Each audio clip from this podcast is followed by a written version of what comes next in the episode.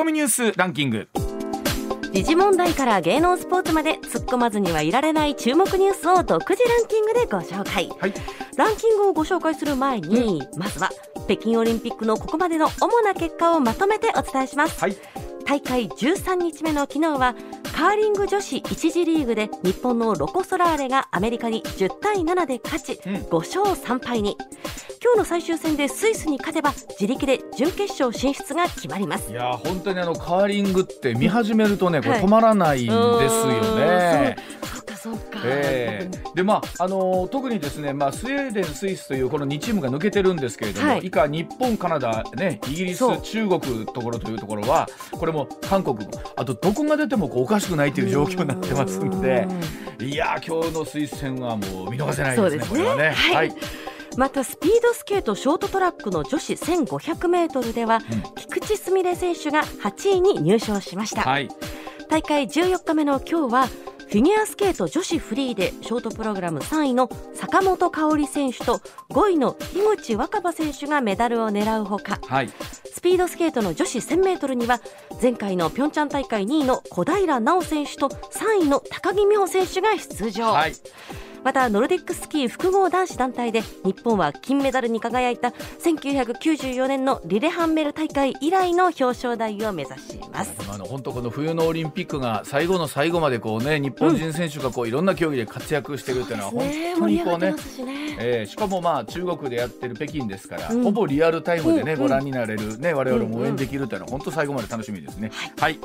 さあそれではニュースランキングまずは第5位、うん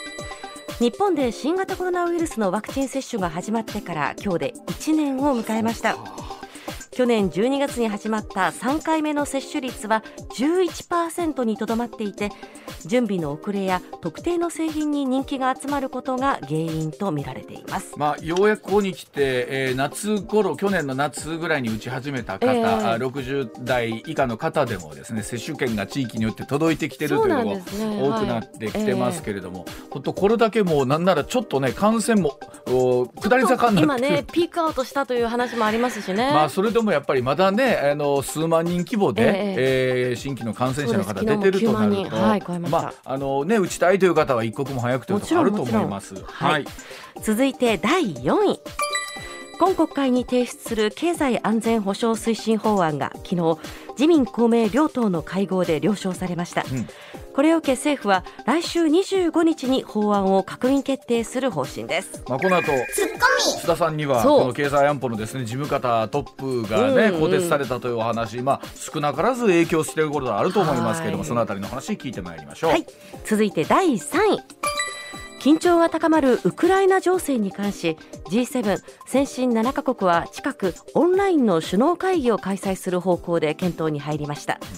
うん G7 は今月19日にドイツで緊急外相会合も開催します。あのロシア軍が一部ね、はい、えー、軍事作戦の、ね、軍事演習を撤退しているという話もあるんですが。公開したとか言ってますけれども。あの、まあ、あ本当にどこまでがそうなんですよ。どこまでがそうでないのか NATO がそれを確認していないとか言ったりして。そうなんですよね。本当教新聞各種も出てたんですが、うん、なんか情報戦というのは、まあ、こういった側面が必ず出てくるんですけれどもね。また緊張感が高まり続けているということは、これ変わらないところだと思いますので、はい、引き続き注意していかないとダメでしょうね。はい、はい、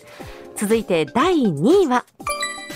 秋篠宮家の長男悠仁さまが4月に筑波大学附属高校に入学されることになりました。うん筑波大学附属高校は男女共学で全国有数の進学校として知られています。本当に、えー、これからの時代の新しい皇室のあり方というのをね、うん、示される形にもなってくるということだと思うんですけれども、はい、まあ、本当あのおそらく今まで受け入れて側もこういう状況だ初めての状況なんで、えー、そのあたりの戸惑いというのもね、えー、ご準備も大変だろうなというふうなところあると思います。はい、はい、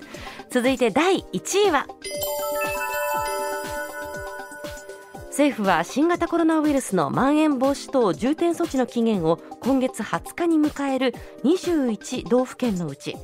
大阪府など15道府県について延長する方針を固めました。延長の幅は東京など14都県と揃う形で来月6日までの2週間で調整しています。あの一方で、えー、先に宣言の出ていた沖縄あたりはね、はい、この辺りでまた少しずつ感染も落ち着いてきたというところで延長がこのままでね終わりそうだということなんですけれども、はいね、あのそうやって思うと、えー、大阪東京というところもあと2週間ぐらいすると、うん、あの数字で見ると落ち着いてくるのかなという感じだと思いますが。希望が持てますよね。引き続き感染対策。ゴールが見えてきてるのかな。そうそう。そんな感じもしますけどもね。はい、はい、えー、ではコマーシャルの後須田さんの登場でございます。さあ時刻まもなく6時23分になります。ここからは須田さんの登場でございます。須田さんおはようございます。はいおはようございます。はい今週もよろしくお願いいたします。はいお願いします。まずはこちらからです。さあついに消滅してしまいます。大塚家具吸収合併した山田電機の狙いとは？え家電量販店などを展開するヤマダホールディングス。今週月曜日、え連結子会社のヤマダ電機が家具の大型店を各地で運営する大塚家具を5月1日付で吸収合併すると発表いたしまして。まあ、かつて創業者のお父様と長女による、まあ、経営権をめぐるですね、まあ、争いというのがあったんですが大塚家具ブランドとしては残るものの、はい、1972年に設立された法人としては消滅するという形になりました、はい、さあ大塚家具は一体どういうふうなね、うん、ここまで経緯だったのか、うん、そして山田電機の狙いというところを須田さんにお話しいただきましょう。須田さんまああのブランドとして残るということはですよ、うん、あの、はい、まあ我々目にはするし使うことはできるということなんですよね、大塚家具自体はね。えーそうですね、ただまあいずれブランドとしてもですね消滅していく方向なんだろうと思いますね。そうなんですね、えー、あのもともと大塚家具っていうのはですね、えー、東京のお隣の県である埼玉県、はい。えー、埼玉県に春日部っていうところがありましてね、はい、えー、そこがあの発祥なんですよ。うん、で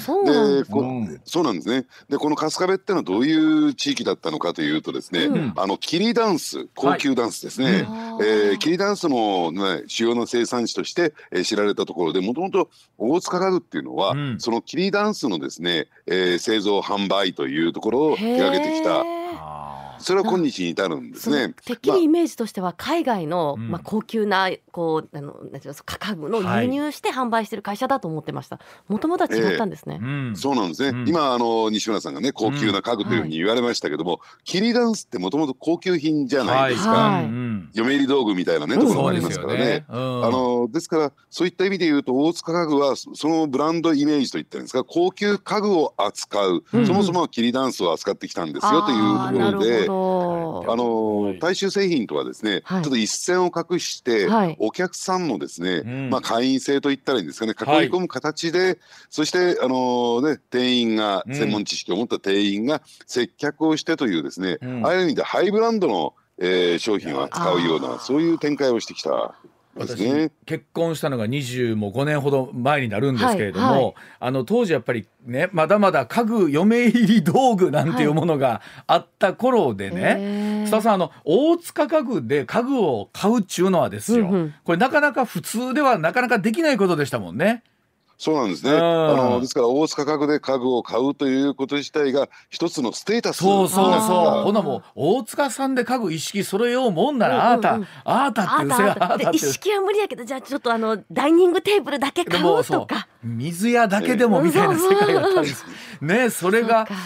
まあ時代の流れなんですかねこれ須田さんね、うん、だから嫁入り道具って今言われましたけどもうそんなようなイメージないですからね。あのもう本当見かけなくなりましたよね。あの紅白のリボンつけて、えあの、はい、マジで軽トラックが走ってる姿をね見なくなりましたから、えうん、だからそういった意味で言うとですねやっぱりこう、えー、ニトリさんが出てきたりね、はい、えー、する形で要するに手あの手に入りやすいようなそして自分の好みのね、うん、家具を揃えようじゃないか。でその都度その都度その生活がですね、うん、えー、豊かになっていく過程で家具もどんどん買い替えていくみたいなね、うん、えー、状況つまり消耗品になっていったわけなんですね。で加えてあの、通販ですね、はい、えー、まあ言ってみればですねインターネットのこの普及してですね、うん、実際に家具屋行って家具を買うなんていうのが、うん、もう時代遅れの状況になってきた。ですから大塚家具もですね、うん、おそらく家具単品で商売をしていると将来展望がいけないぞということで、まあ家具屋姫なんて言われたあのえー、娘さんが出てきてですね、うん、そのビジネスモデルを大きく変えようとしたっていうところが。いやでもあの時ねあの須田さん、我々も見てて思ったのがもちろんお父様創業者としてすごい方ですけれどもあのハイブランドとして続けるんだというのと一方でお嬢さんがおっしゃってた、まあ、もっとねあの手軽なものにしてってっていう話を聞いた時に僕らは別に悪い方法じゃないんじゃないかなと、素人には思ったんですけど、意外とこれがうまくいかなかったんですよね。えー、だからそのやっぱりですね、えー、カテゴリーキラーといったらいいんですかね、はい、あの洋服だけ扱ってたんでは、うん、えー、なかなか商売になっていかないということで、うん、もういろんなものを展開していきましょうという方向に今なってますよね。だってユニクロだって花売ってるんですよ今。いやそうですよね。うん、そうか。いろんなものあのいろんなねそれだけじゃなくなりましたもんね。えーはい、だから成功してるニトリなんかはですね、うん、生活雑貨の方がなんか有名になってしまってですね、えそれを買いに行ってそのついでに家具も買おうじゃないかみたいな、えー、そういう展開になってきた。確かにあの特にほら大阪の街中とかもちろんニトリさんお店あるんですけど、はい、どっちかっていうと生活雑貨だけで、うんうん、あの展開している店舗もありますからね、ね、家具というよりもね。えー、えーあのその一方で今度ヤマダホールディングスなんですけれども、うえこちらの方はですねもちろん家電製品うん、えー、家電製品でですね、まあ、どんどんどんどんあの店舗展開をしてきたところなんですが、はい、同じようにですね家電だけでは今後展開苦しくなるだろうということで、うん、えー、今山田電機のですね店舗行ってみるともう電気だけじゃないですよね、うん、自転車を売ってたりですね、うん、えー、日用雑貨を売っていたり、ね、まあ言ってみればですねこう私たちがこう日常生活を送る上で、うん、必要なものはほとんど置いてあるという、ね、確かに、なんかリフォームとかもね手がけてますしね。ええで今言われたようにリフォームだとかあるいは住宅関連まで、つまりその外枠をね、うん、えー、提供しましょうと、はい、えー、売っていきましょうという方向に切り替わったんですよ。はい、でそうなってくるとやっぱり家具というのも扱いたい、うん、扱わなければ競争に負けてしまうなと。えーこれは家具というのは冒頭、まあ、これもまた西村さんが言ったところですけれども、うん、海外の高級品を輸入する、ね、うん、大塚家具の、うん、っていうのはやっぱり素晴らしいよねって話をしましたけども、その輸入ルートといったらいいんですかね、入手ルートといったら仕入れルート、はい、これを持っているというのが大塚家具の強みなんですよ。そうかだから今日から家具を扱いますよと言ってもですね、うんうん、その入手ルートといったんですかね。あの、うん、販売あのそれを持ってないとですね、えー、いくら扱いたいと言っても扱えない、うん、でそこに山田ホールディングスは大塚家具の魅力を感じて買収に入ったというところなんですね。なるほど、ね、でも今それ言うと小売というかもういろんなね流通そうなんですけれども、うん、あの例えば百貨店さんとかもそういうとこあるじゃないですか、もうい。ろんなもの置いてとなってくると、うんうん、今どこが何やかっていう。業界のねもう境目が分からなくなってきましたね。ね。そうですね。で加えてですね、私昨年の暮れにですね、実はこの山田ホールディングスっていうのを取材してるんですけど、どうでした？はい。でその時にびっくりしたことがありましてね、う？ん、やっぱりこの山田ホールディングスにとって、えー、最大のライバルっていうのは、うん、まあネット通販なんですよ。あそうですよね。つまりリアル店舗を展開している山田ホールディングスに対して、うん、このネットでですねまあ専業みたいな形でね、えー、どんどんその、えー、対抗する商品を売っていくっていうのがやっぱり脅威、ですから山田ホールディングスも積極的に今そのネット販売といったんですね、通販事業に乗り出してきている。じゃあリアルとその通販のそのバランスをどう取っていくのかっていうと、う。ん、これは驚くべきことにですね、うん、まああのそれ大丈夫なんですか？ってあの書いちゃって大丈夫ですか？って言ったら大丈夫って言ったんですけれども、うん、要するにおそらく今の消費者っていうのは、リアルな店舗へ行って、でそれが一体どういう商品なのかまあ手で触ったりね、目で見たりしてですね、うん、あこれいいじゃないというところを見極めた上でネットで買うっていうそうそう。そうですよね。うんでそれをどんどんやってほしいと山田電機ではと。ほうつまりあの見本なんですって店舗に置いてあるのは。へえ。で細かいディテールとか使い方を店員さんが教えてくれるけど買うのはネットでもいいってことですね。ええでとにかくネットでヤマダホールディングスのネット事業で買ってくれれば、うん、結果的にトータルで売れればそれでいいんだからと。でもそうなると例えば須田さんねネット展開となってくると、うん、実店舗を持たないところがもっとコストをカットして安い値段で出してきてるケースもあるじゃないですか。人件費とか場所代とかかかりませんし、ね、そこのところに買っていこうとなるとね相当な体力というかいりますよね。そうですね。あのですから特に家具なんていうとですね、うん、あのどうですか？あの、うん、ワイズミさん、うん、ネットで買います？いや家具はねネットではやっぱり買わないな見て ちょっと見たいですね。そのサイズ感とかもあるしね、色目とか。そうそうそう、質感とかね。うん、やっぱりベッドだったら寝っ転がりたいじゃないですか。寝転がりたい。寝転がりたい。そうだったら座りたいですよね。やっぱりそういう、うん、ある。うんえーそういった点で言うと、やっぱりネット専業では立ち位置いかないんですよ。山田電機のように、まあ、ショーウィンドウよろしくですね、きちんと、えーね、あの実際の商品を見せて触らせて、それで、えー、購入するというところは別にね山田電機の店舗で買おうが、ネットで買おうがどちらでもいいと、でそういった商品というのは、じゃあネットで探しても他で他社で扱っていないや、ね。えー、仕入れルートを持っている、やっぱりその大塚家具が持っているそのノウハウといったんですかこれが生きてくるんですよ。そうですね。これでも世代なのかどうなのかね。例えば山田さんはじめ僕らありますけど実店舗に行って結構接客のいいお兄さんお姉さんがいたりするとですよ、うん、お兄さんそこまで言うんやったらもう買うわみたいなってあるじゃないですか、うん、このお兄さんにお世話になったから。買うわいうちょっと高うてもね っていうのあるじゃないですか。この人情みたいなものは須田さんこう消えていくのかいやいやまだそこは残っていくのかったらどうなんでしょうね。いやだからそれはね消費者の思考なんですよ、うん、好みなんですよ、うん、だから、えー、そこはドライでいいっていう人と、うん、今上泉さんみたいに人情をね、うん、えー、大事にする人、あるいはやっぱりリアルに店員さんとやり取りすると少しね負けてくれるんじゃないか、ね、いやでも本当あのなんて言うんでしょうこういうルートの形っていうのは販売の形っていうのはもう日に日に変わっていきますよね。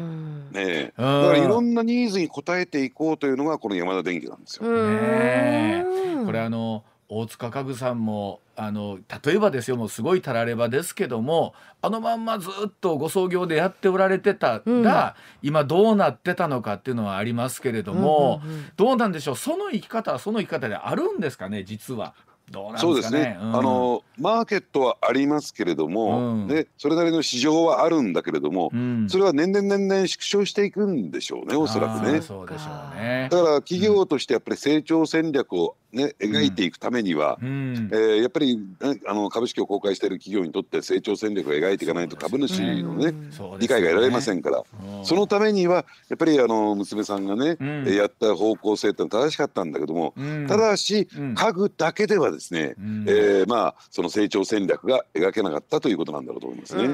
でも本当にあの戦国時代というか、もう今やどこで何を売っていてもなんだおかしくない時代にあの須田さんなりましたね本当ね。そうですね。だからあの我々のニーズもですね、非常にこう多様化してますからね、非常にこうそうそう、えー、わがままになってきてますからね。これは本当そうですよね。うん、いやわかりました。はい、では続いていきましょう。こちらでございます。さあ時刻6時35分になりました続いてこちらですさあ菅派結成となるんでしょうか自民党派閥争いの現状は？さあ自民党の麻生副総裁が務める率いる麻生派で会長代理を務めます佐藤勉前総務会長が麻生派からの離脱を検討していることが明らかになりました、えー、佐藤さんは菅義偉前総理と近い人物とされていまして菅さん自身が自身のグループを発足させた場合佐藤さんが同調する可能性もあるということで菅派結成というのがささやかれているそうでございます。さあ参院選を前にして自民党の派閥争いというのはどうなっているのか須田さんに解説していただきましょう。須田さんこれはなかなかなお話ですよね、うんうん、そうですね、うん、でそもそもね、派閥とグループってねどこがどう違うのっていうのがあるじゃないですか。ね、でこれ派閥っていうのはですね、うん、例えば、えー、どうでしょう。岸田派に所属していて二階派に所属することはできないんですよ。うんうん、つまり、えー、二股三股をかけることができない。グループはその限りじゃないんですよ。派閥は一つなんですね。はい、で、うん、でその代わりですね、まあ、派閥に所属する議員は、うん、え基本的にはですねその派閥のトップを、えー、総理総裁にすることが目的ですから、ね。うん、え基本的にはえ行動はですね一致団結すると、うん、ね、え中にははん、ねえー、まあ、それに反発する人もいますけれども、基本的には、えー、一致団結して行動するということが旨とされてるんですがグループはその限りじゃない、うん、ですから非常にこう参加しやすいのがグループっていうふうに言っていいと思いますね。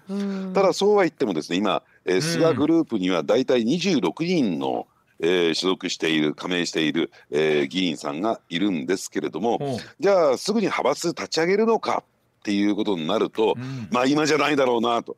ね、うん、えー、その辺についてはですね、うん、えー、非常にこう政治的感覚のある菅さんですから、うん、えー、そのタイミングを見計らってるんだろうなと、えー、そんなふうに思いますね。じゃあ一体いつがタイミングなのかというと、うん、もう一つねあのこういう言葉ありますよね。非主流派と、はい、反反主流派もしくは非主流派。はい、はい、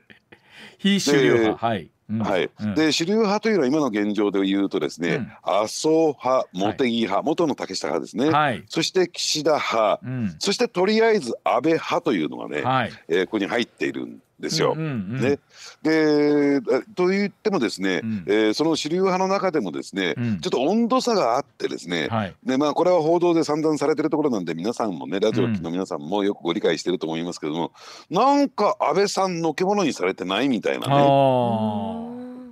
あまりうまくいってないんじゃないかみたいな、えー、ちょっとぎくしゃく感というのがあってですね、はい、で例えば林芳正、えー、外務大臣の登用についてもですね、はいはい、林さんと安倍さんというのは同じ山口の選挙区で。ですよね、うん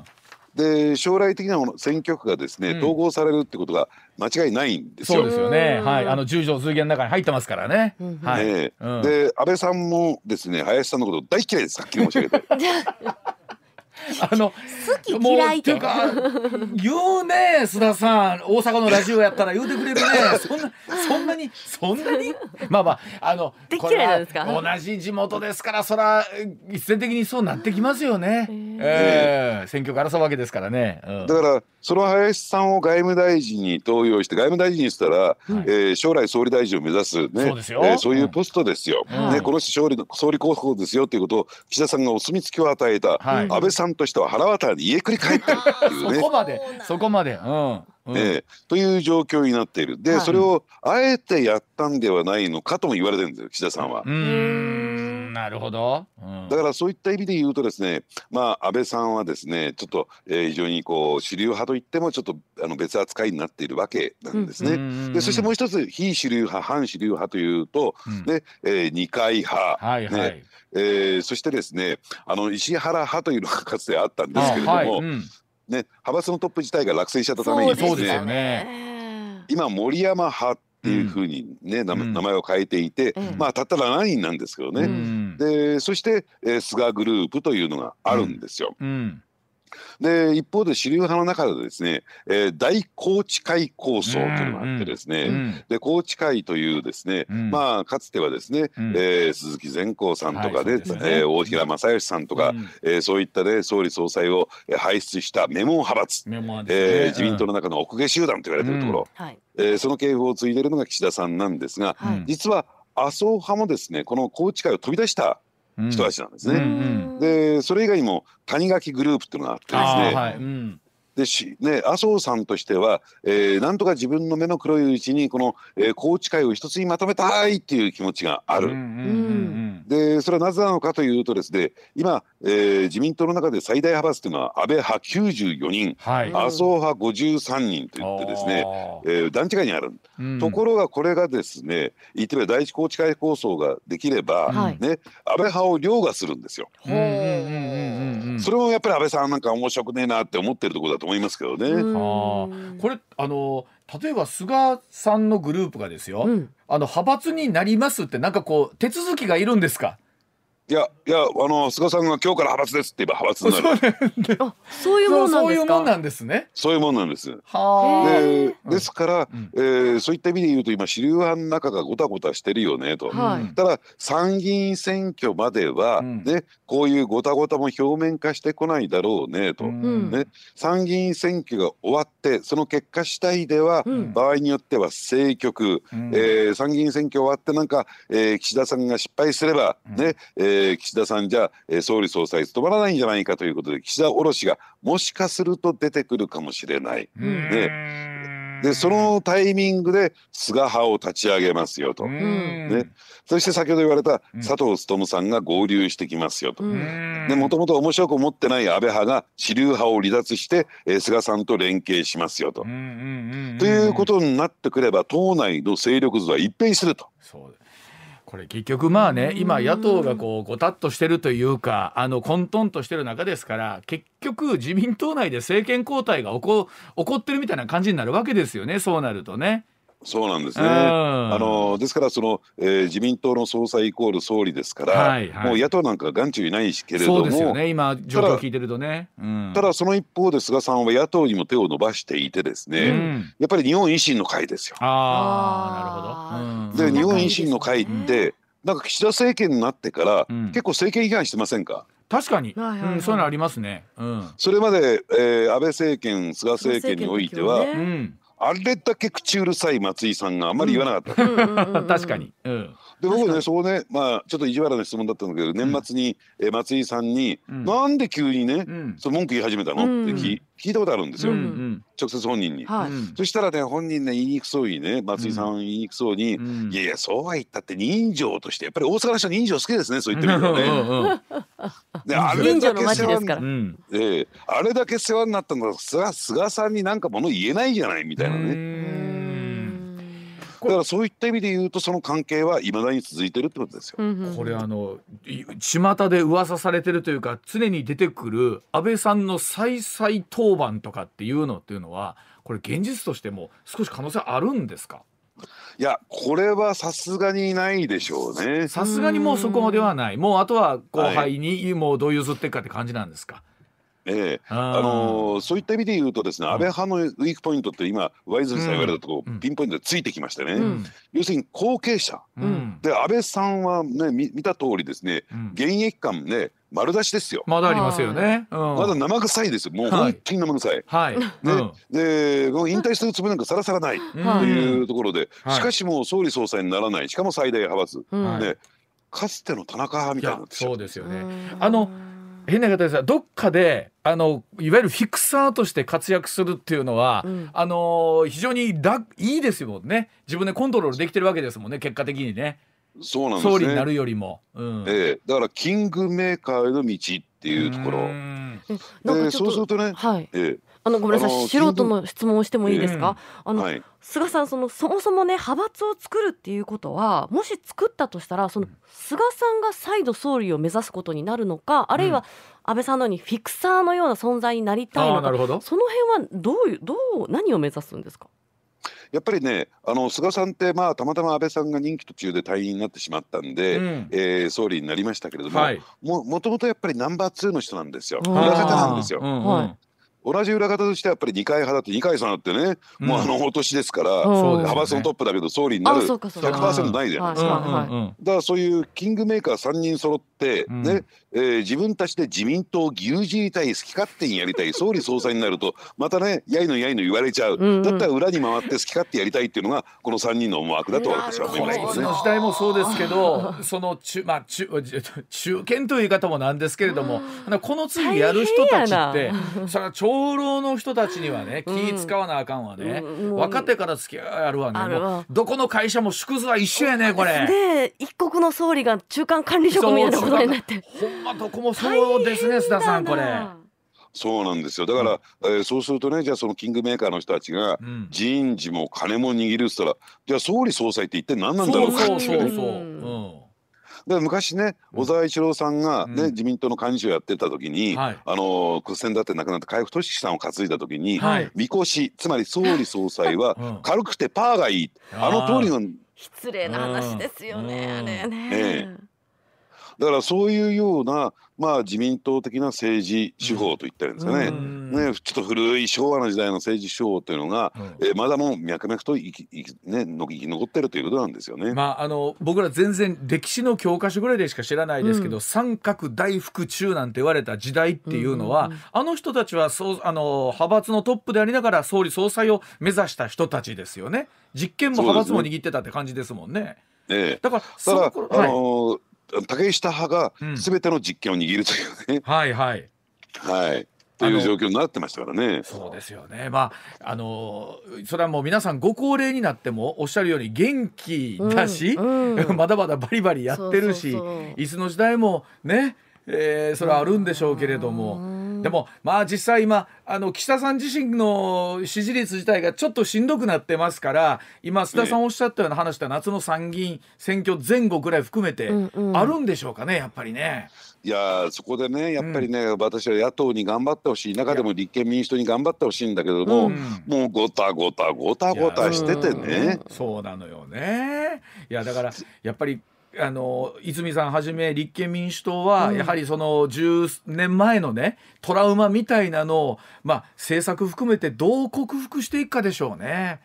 だって、あの立憲民主党だって自民党と同じようなもんでね、うん、泉代表だって枝野さんに頭が上がらない、確かに。えーね、福山さんにも頭が上がらない、ねえー、もうそういう重鎮ベテランが山ほどいる中で、はい、大変だと思いますよ。そうですね。いやあのー、本当なんでしょう。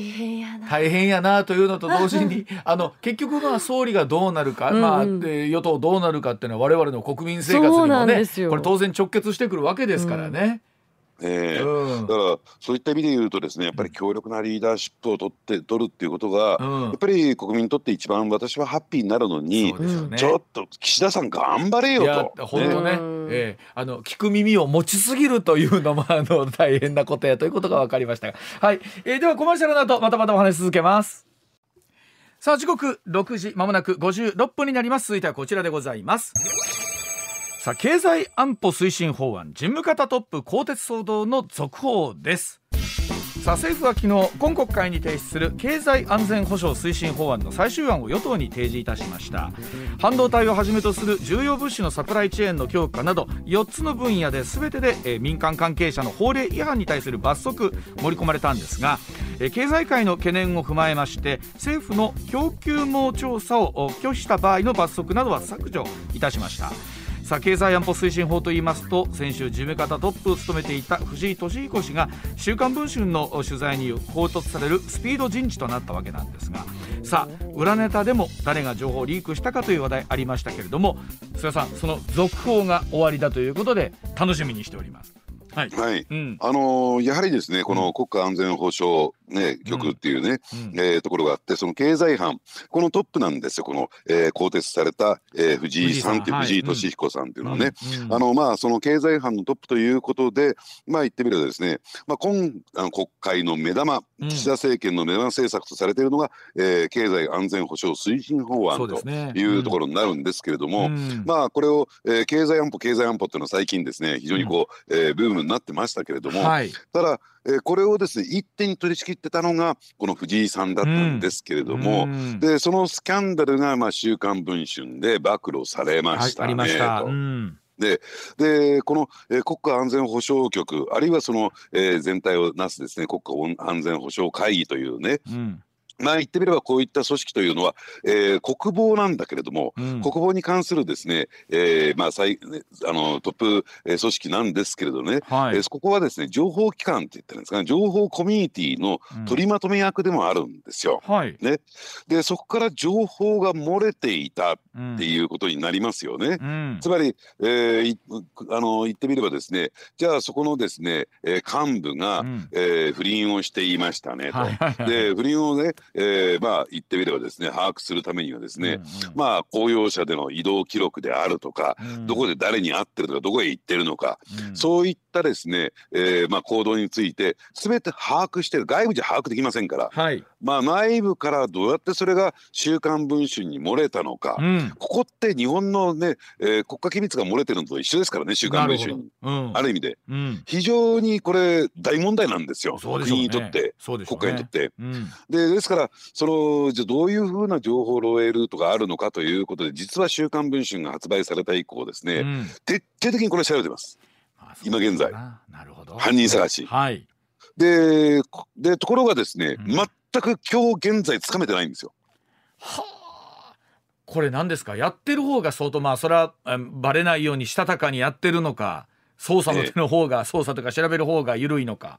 ええ、あの2つあるでしょうね、うん、えー、まああのやってる方がですね、うん、国家安全保障会議保障、ね、国家安全保障局というですね、うん、えー、サイドの方が無能無能なんですそういう意味では。あのそれそれはそれで困ったもんですね。それはすごい困ったことなんですよ。ね、だってその情報だとか国防を預かっている組織がね、こんな週週刊たかが週刊誌に漏れたルートが明らかにできないってことは、一体どうなってこれが一番のですね私今日言いたいですね国家の危機なんですよ。そうですね。では情報の後さらに詳しくお話聞いてまいります。7時です。これでも須田さんね改めてですけど、まあ、我々その週刊誌で、まあ、例えばその指摘にね、えー、勉強会なるものの講師をしてたとか、えー、それこそ新聞記者とのスキャンダルというのはありましたけどこれ、例えば、えー、リークすることでメリットを得られる人っていうのはどの人になるんですか、ええ、うん、あのそういった意味で言うとですね、うんあのまあ、週刊誌でリークするっていうことはですね、はい、要するに藤井さんそのものをですね、うん、除去してしまう、はい、まあ、失脚させてそのポジションから追い出してしまう。ということがとすると、うん、情報漏洩が起こらなくなるじゃないですか今後。はいはい。だから、えー、やっぱり藤井さんがいろいろと漏らしてきた情報、うん、例えばですよ表面的には、うん、例えば朝日新聞今日もね先ほど上泉さん言われたように、罰則規定これ結構世の中でハレーション起こしてますよね。起こしてますね。はいでこれが一番最初に報道したのはどっか朝日新聞ですよ。はい。で不倫相手朝日新聞の記者です、はい、女性記者ですよ。そうですよね。ね、うん、要するにその情報漏洩ルートを遮断するというのが一つ大きな狙いとしてある。でこれは表の話。で裏の話としてはですね、うん、その朝日に対する情報漏洩だけではなくて、はい、いろんな形で場合によっては日本が敵国認定しているような、うん、えー、ところに対してもどうも情報漏洩が起こっていたんではないかという今疑いが水面から出てきたんですよ。はあ。いやだとしたら本当にさらにこれ国家の危機ですよね。そうなんですね。うんで、まあ、そこのね、情報ルートを遮断するということよりも、漏らしてる張本人を、うん、ね、えー、そのポジションから外しちゃった方が手っ取り早いよねと。うん、と考えた、えー、まあ人たち、うん、ね、政府の、えー、人たちがいていてもおかしくない。うん。じゃあそのね藤井さんが、うん、えー、日常的にどういう行動をしているのか活動しているのかを、うん、えー、知っている、あるいはその情報を得ることができる。といったらもうこれ警察しかないだろうなっていうのが私の見方なんですね。あなるほどなでもあのなんて言うんでしょうね、えー、その意味ではこのいいろんな人たちの思惑がこの記事を一つ見ただけでも絡んでますよね。ね。うん。ですから、あのー、そういったですね、まあ言ってみれば公安ですよ、うん、日本のね、はい、その公安関係者が、えー、まあ言ってみれば週刊文春に情報を提供するとするなしたとするならばですよ、うん、そういった人たちはですね、あのー、自分たちがそういう行動をしているってことを悟られないようにするのは天下一品超一流ですから。そうですよねね、ど素人のね、うん、えー、国家安全保障局の連中なんか掴みきれるわけないじゃないですか。うん。あのでもそうやって思うとあの、えー、近年いろんなものを見てますとね結局ある意味ではこの情報のコントロールというか、えー、ここののをいかに漏らさないようにするかって当たり前ですけどもここのせめぎ合いは今以上に本当すごい神経いりますよね世界各国見ててもそうなんですけれども。ええ、まあ神経もいるし、やっぱり当事者がね、やっぱり藤井内閣審議官っつったらやっぱり事務次官級ですよ。そうですよ、ね、その人はですね、まあな何がもねあのメリットなのかわからないけどもそうやって国家機密をねただ漏れにさしてるというね、ね、こんな人物がえーね、登用されてるってこと自体がおかしいんですよ。いやまあでもそれがそれが本当だったとしたらですよってそれはもうもう偉いことですよ。ええ。んだからそういった意味で言うとじゃあ誰がね、うん、えー、この藤井さんをこのポジションにね、うん、引っ張り上げたのか、うん、ねあのそこに、えー、でつけたのか、というところをですねきちんと明らかにして取材責任の取材を明確にしてやっぱり責任を負うことが必要なんですよ。やめてさあ終わりでではなくてね。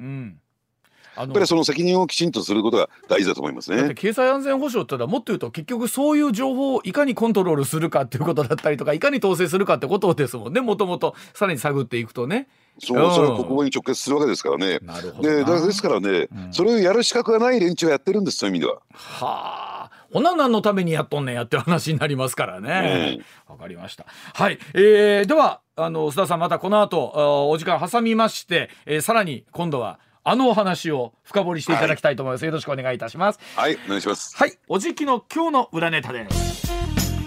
さあ須田さんに今日はですね、うん、えー、早速このネタからご案内いただきたいと思っております。自民党京都府連、はい、選挙買収疑惑、うん、政治と金の切れない関係というですね。これはあの本当ね先日出てきましたけれどもまた出てきたんですよねこんなお話が須賀さん。そうですね、はい、あの簡単に言ってしまうとですね、うん、あの国会議員が国政に出てるですね、うん、国会議員が、はい、えー、地元のですね、えー、まあ京都の府議あるいは市議にね、えー、選挙で動いてもらうためにですね、うん、まあお金を渡していたと。ただ渡し方がですね、うん、えー、議員の個人のお金をですね直接渡すんではなくて、京都府連、まあ自民党のですね地域の、えー、組織ですね、うん、えー、京都府連を通じて、えー、各市議府議にお金が渡っていた。これは買収に当たるんではないかというですね、はい、疑惑が出てきたということなんですね。はい。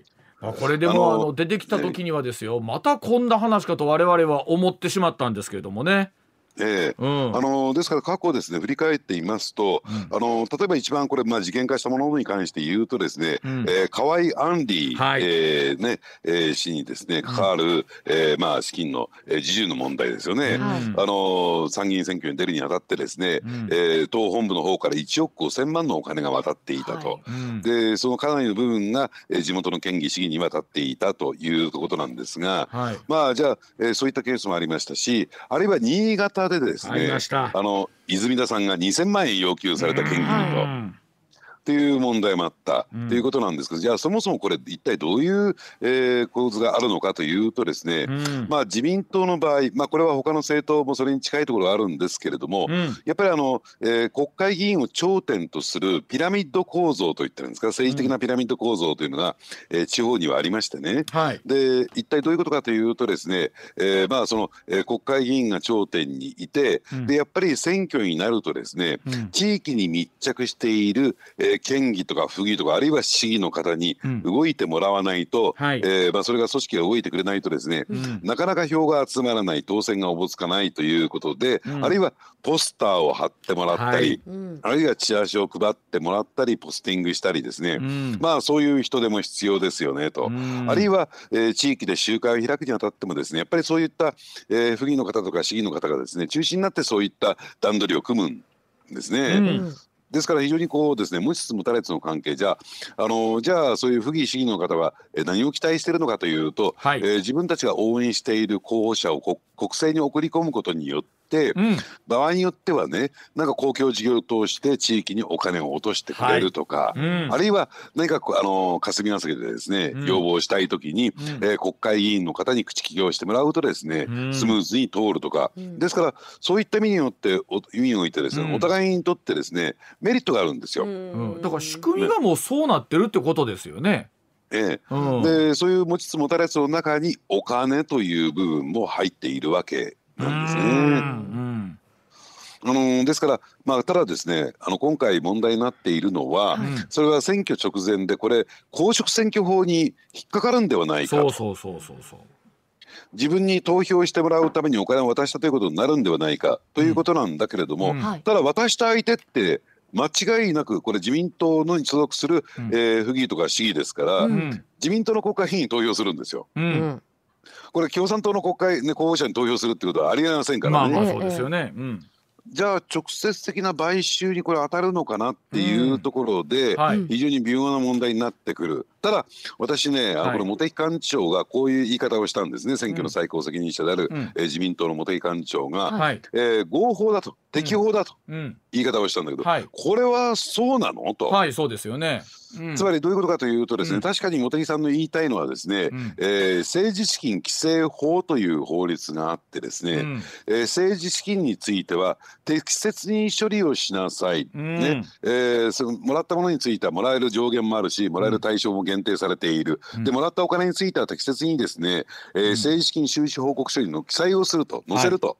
いうことを決めた、まあ、そういう法律なんですが、うん、この政治資金収、ね、政治資金規正法に関しては合法なんだけれども、うんうん、でまあそこに記載したからといって収支報告書に記載したからといって、うん、買収の罪を逃れられるわけじゃないんですよ。そうですよね、うん、でだからですからそのことと買収の話は全く別なんですね。うんうんうん、ですからそこまできちんと調べるあるいは私はですねこれ、えー、場合によってはですね、えー、まあ言ってみればあの司法機関がですね、うん、きちんとした捜査、はい、捜査をやるべきじゃないのかなと、自民党は、うん、えー、これについてはですねもう合法だと言って、うん、もうね知らん存ぜのを通すんであれならば、うんうん、やっぱり、えー、これについては共同府警がしっかりえー、やるべきじゃないのかなと私は思いますけどね。あの須田さん、広島の時もそうだったんですけどね、明らかにその選挙のしっかり運動資金としてっていうところと、それから来たるべき選挙でよろしくねみたいなところで言ったのとは、明確にこう線引かれたわけですよね、あの場合でもね。で、ね。えー、うん、でこれ、党の人たち、当事者たちは、一番それ、実はよう分かってるんちゃいますね、当たり前ですけども。うんええ、うん、あのですからそういった意味で言うと今回京都の場合のですね、うん、巧妙さというのは、うん、先ほど申し上げた、京都府連というのを間にかましたことなんですよ。はい。うん、つまりこれ組織としてフレンとしてお金を渡してるわけであって、うん、えー、議員個人から直接渡したわけじゃないよねと。うん。ね、うん、そこが、えー、後ろめたいお金でなければ、直接渡しゃいいんですよ。それをやらないってこと自体が、ね、ちょっとですねグレーゾーンなんじゃないのかなと思いますけどね。あのこれねおそらくあの政治家になろうとしている候補者の人含めてそんなのってルールってもう100も分かってるわけじゃないですか、はいはい、このお金がどういう意味なのかっていうのは。でも結局なんていうか今21世紀になっても後を絶たないというのがあの須田さんこの仕組みの問題なのかやり方が巧妙化しているのか分かりませんけれどもありますよねこれ。やっぱりでこれね渡す方も問題だけれども、うん、こういったお金を期待してる人たちも多いんですよ。はい、うん、あのですから、えー、例えばこれ新潟でね、うん、えー、明らかになった泉田さんが2,000万円、うんはい、えー、地元の県議から要求された、はい、その地元の県議の方って私よく知ってるんですよ。はい、はいでその人がですねそのお金を自分の懐に入れるような人ではないことも分かっているし、うんうん、その話を聞いてみるとですね、うん、えー、その人のところにまた今回選挙なんだから、うん、ねえー、ちゃんといつものやつもらえるんだろうねっていう確認が入ったと。地元の県議市議から。でそうするとやっぱりそこスムーズにね、えー、進めていくためにも選挙戦やっていくためにもですね、うん、やっぱり、えー、そこはだからあの場合はその地元の県議の方が京都府連みたいな役割を果たして、うん、そこ経由でお金が流れていくという仕組みを取った。だからそういった意味で言うと、うん、えー、出す方も出す方だけども、うえー、もらう側がいるということ、ね、そうなんでしょうね、つまりもらう側がいるから出す方も出さざるを得ないっていう状況もあるんだろうと思いますね。そうでしょうね。あの昔からね選挙にはお金がいるって。で例えばそれは本当にいるっていうのは例えば事務経費であるとか、はい、ねいろんな運動の資金だったりとかっていうお金がいるっていうのと、ついつい我々別の意味でのお金がいるっていうこととおそらく須田さんどうでしょう？ラジオを聴る皆さんも半分そっちのこと思ってる人も多いですもんね、うんうん、正直申し上げて。そう。ですね、だから、えー、我々有権者の方も、うん、やっぱりこれは自戒をしなきゃならないというのは、うん、これは20年以上前のことだけども、うん、この番組で私おにぎりの中にね、はい、えー、サランラップにくるまれて5,000冊入ってたって話しましたよね。はい。はい、ありました、うんね、うん、であの時にもう一つエピソード聞いたんですよ。うん、ね、それ何かというと「うん、ああ5,000入ってるぞ」と。ね、あのー、ある方が言ってる、で向こうの事務所は1,000円しか入ってなかった。はあ。はあ。ね、はい、それ人情としてやっぱり5,000をグリーン入ってる方がやっぱり頑張っちゃうよねみたいなところは。でっていうことに結局もらう方がいるから須田さんおっしゃるようにそうなっていくってことでしょ、うん、そうなんですよ。うんじゃあ5000円に勝つためにどうしたらいいのかっていうと、うん、じゃあ5500円これ入れにくいですからね。いやそういう問題1万円っていう。そういう問題やないんです。でいうことになっていくから結局あの出す方もありもらう方もありでこんな話になっていくってことなんですよね。そうなんですね。いやでもこれはあのまあもちろんいろんな反論も含めてねあるんでしょうけれどもあんまりうやむやとなってもいかん話ですよねこれもね。う。ん、だから適法だとか適切に処理しているっていうことだけで済ましていい話じゃなくて、うん、今の日本の政治がえー、今日ね冒頭申し上げタイトルで申し上げたように、うん、政治と金の切れない関係なぜ金がかかるのか、ここに関わってくる話ですからね。で決してですね、あのまあなんていうんですかねこれで処理していい話じゃないし、でこれはですね自民党だけじゃなくて野党でもありますから。そうそうでしょうね。うん。えー、同じように地元のですね地域のですね県議市議との関係癒着の関係ってのはありますからね。じゃあその野党からの追及っていうのはちょっとやっぱり甘くなってしまうものなんですか？だって自分たちのケースも表沙汰になったら、うん、また立憲民主党得意のブーメラン返ってくるようになっちゃうからね。結局お互いにブーメランのことを考えるとお互いにゆるくやっていく方が良かったりするわけですもんね。おっしゃる通りおっしゃる通り。ね。ね、えー、だからほんまにねあの、まあ、もちろん文藝収入さん含めそうでしょうけれどもでももっとの、ね、そういうことをしっかりと本当お互いに説明しないとだめですよねこれはどういうことなのかっていうのをね出た本当出た以上はね。いややっぱりじゃあこれから私もですね、おにぎりの具に5000円入ってたら断るようにしますから。そうですね。なるべくなるべくじゃなくてしっかりこう叩き返しててください。何の話みたいな。はい。はい、えー、須田さん今週もどうもありがとうございました。はい、ありがとうございました。